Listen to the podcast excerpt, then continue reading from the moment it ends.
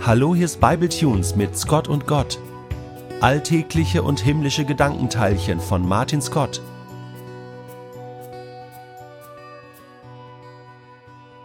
Unterhalte ich mich neulich mit einem Freund. Irgendwie geht's bei uns immer um Norddeutschland, um Ortschaften, die etwas weiter auseinander liegen als beispielsweise Ortschaften in Nordrhein-Westfalen, wo noch im Zentrum von Bochum im Grunde schon Gelsenkirchen beginnt. Unterhalte ich mich neulich also mit einem Freund über Heidelandschaften und über Deiche, über Jefer und die norddeutsche Mentalität an sich, weshalb wir natürlich jedes Gespräch auch erstmal gepflegt mit einem Moin beginnen. Aber es geht bei uns auch immer um Gott, um unseren Glauben an Jesus und manchmal auch um die Kirche. Und wenn wir Kirche sagen, dann sind wir nur noch wenige Meter davon entfernt, darüber zu sprechen, was an Kirche eigentlich attraktiv auf Menschen von heute wirken könnte und was nicht. Ich bin ja der Meinung, Kirche hat überhaupt gar keine Chance, irgendwie auch nur einen Hauch attraktiv zu wirken, weil sie immer schrullig ist und auch immer schrullig sein muss und umso schrulliger wirkt, wenn sie versucht, attraktiv zu sein. Nein, Kirche, wenn überhaupt, ist dann attraktiv, wenn in ihr Menschen zusammenkommen, die sich vielleicht anderswo nicht mit dem Hintern angucken würden. Ich bin jedenfalls als 19-Jähriger nicht in den CVM gegangen, weil da alles so schrecklich sehr modern und attraktiv gewesen wäre, sondern weil ich als jemand, der Freundschaften und einen Platz zum mich einbringen gesucht habe und beides dort gefunden habe. Jedenfalls salbaldern mein Freund und ich so vor uns hin, höchst wertschätzend durch ein Moin eingeleitet, als es mir so entfernt. Ach weißt du, Axel, im Grunde mangelt es den Menschen heute an nichts. Aus welchem Grund sollen die denn auf die Idee kommen, in der Kirche mal nachzuschauen, ob ihnen nicht eventuell doch etwas fehlt, wo ihnen doch eigentlich gar nichts fehlt? Alle werden satt, alle haben eine Playstation zu Hause, wir leben in Frieden und in Freiheit. Was sollte einer, dem nichts fehlt, denn in der Kirche suchen? Sagt Axel daraufhin, und er ist ja ein Norddeutscher, daher sagt er auch nur einen Satz, Vielleicht ist der Mangel an Mangel ja auch ein Mangel. Und damit hat Axel mal wieder alles gesagt, hebt die Flasche Jefer an und beendet auch bald das Gespräch, um wieder hinterm Deich zu verschwinden. Während ich noch stehen blieb und über einen einzigen Satz, in dem das Wort Mangel dreimal vorkam, nachzudenken hatte. Vielleicht ist der Mangel an Mangel ja auch ein Mangel. Vieles von dem, was ich selbst brauche, ist oftmals nur einen Klick oder ein paar Tastaturanschläge weit weg.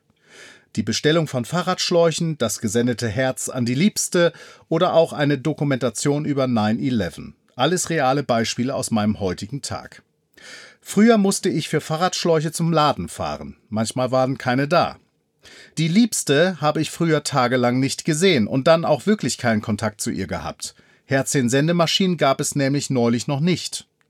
Und über Filme brauche ich, der ich ohne Fernseher aufgewachsen bin, eigentlich gar nicht erst zu sprechen. Ich hatte also Mangel. Mein armes, bedauernswertes Leben. Manchmal ohne Schlauch, oftmals ohne Liebste und lange komplett ohne Filme.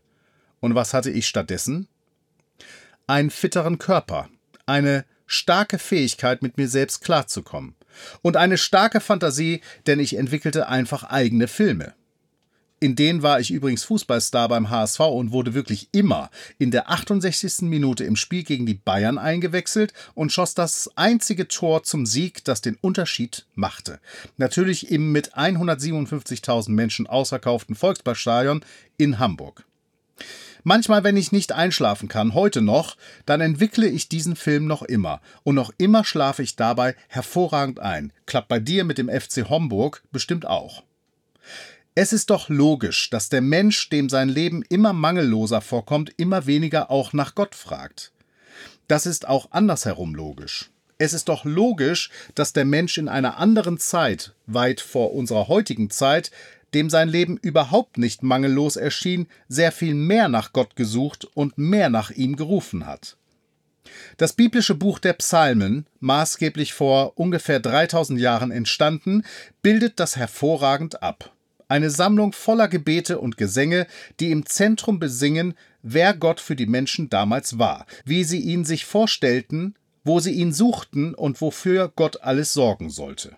Noch im Mittelalter, so habe ich es neulich erst gelernt, sind die Menschen zwar früher als wir heute ins Bett gegangen, haben aber insgesamt weniger geschlafen, weil sie nachts, eben weil sie so früh ins Bett gegangen sind, wieder wach wurden und wieder einige Stunden lang wach waren, ehe sie erneut ein paar Stunden schliefen.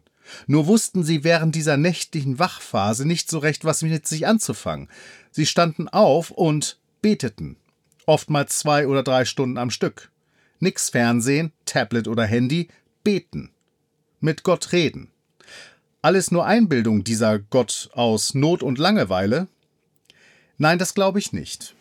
Und vielleicht besteht unser Mangel in unserer heutigen Zeit, von dem Axel hinterm Deich einsätzig sprach, zwar nicht darin, dass wir nicht wüssten, was wir mit unserer Zeit anzufangen hätten, wie wir sie totschlagen könnten, welches Reel auf Instagram wir noch angucken könnten, habe ich übrigens mal gemacht, auf Klo gehockt und eine Stunde lang ein Insta-Reel nach dem nächsten geguckt und danach gedacht, das war die dümmste Stunde meines Lebens, die ich je verbracht habe, ehe ich mit vollkommen eingeschlafenen Beinen ins Bett gewankt bin. Also, wo war ich jetzt? Ach ja, unser Mangel besteht ganz gewiss nicht darin, dass wir keine Idee hätten, was wir mit unserem Leben machen könnten. Unser Mangel besteht ganz gewiss darin, dass wir glauben, dass wir Gott nicht mehr bräuchten und dadurch bedingt gar nicht mal aktiv entscheiden, dass es Gott nicht mehr gibt, sondern ihn einfach ignorieren. Und das ist wunderbar so, wenn es Gott nicht gibt. Denn dann haben wir endlich eine weitere Zeitvergeudung aus unserem Leben ausgeschlossen und das nächtliche Beten überwunden, wie ich dringend empfehle, das Gucken von Insta-Reels auch zu überwinden. Aber es wäre ziemlich dämlich, wenn es Gott gäbe. Und hier, auf dieser Position halte ich mich auf. Das ist es, was ich glaube. Ich treffe nämlich immer mehr Menschen, die nicht mehr groß herumphilosophieren und zweifeln, ob es Gott eigentlich gibt oder nicht, sondern die einfach nicht mehr in der Lage sind, darüber überhaupt zu sprechen. Der Mangel ist so groß geworden an dieser Stelle, dass es für viele kaum noch Worte gibt, die sie verwenden könnten, um sich der Frage nach Gott zu stellen. Fragst du Axel, kriegst du wahrscheinlich auch nur einsätzige Antworten. Irgendwie sowas wie ja, dann frag dich doch halt mal, ob du dich nicht mal fragen solltest, ob die Frage nach Gott nicht eine gute Frage wäre. Fragst du mich, kriegst du natürlich ein ganzes Buch zu hören, wie ich auch in diesem Scott und Gott wieder einmal eindrucksvoll unter Beweis stelle. Aber im Grunde ist es ganz simpel. Wenn du mir glauben magst, dann ist Gott nach wie vor da. Und wenn du ihn nicht siehst, nicht spürst, nicht erlebst, nicht hörst, dann hast du einen Mangel. Vielleicht keinen Mangel, an dem du schuld bist, denn Gott muss uns auch helfen, ihn zu finden. Dafür ist er schließlich Gott. Aber losgehen und ihn suchen, das kannst du selbst. Wenn's dich wirklich gibt, Gott, dann zeig dich mir. Amen. Könnte ein einsätziges Gebet sein, und dieses Mal nicht von Axel, sondern von dir.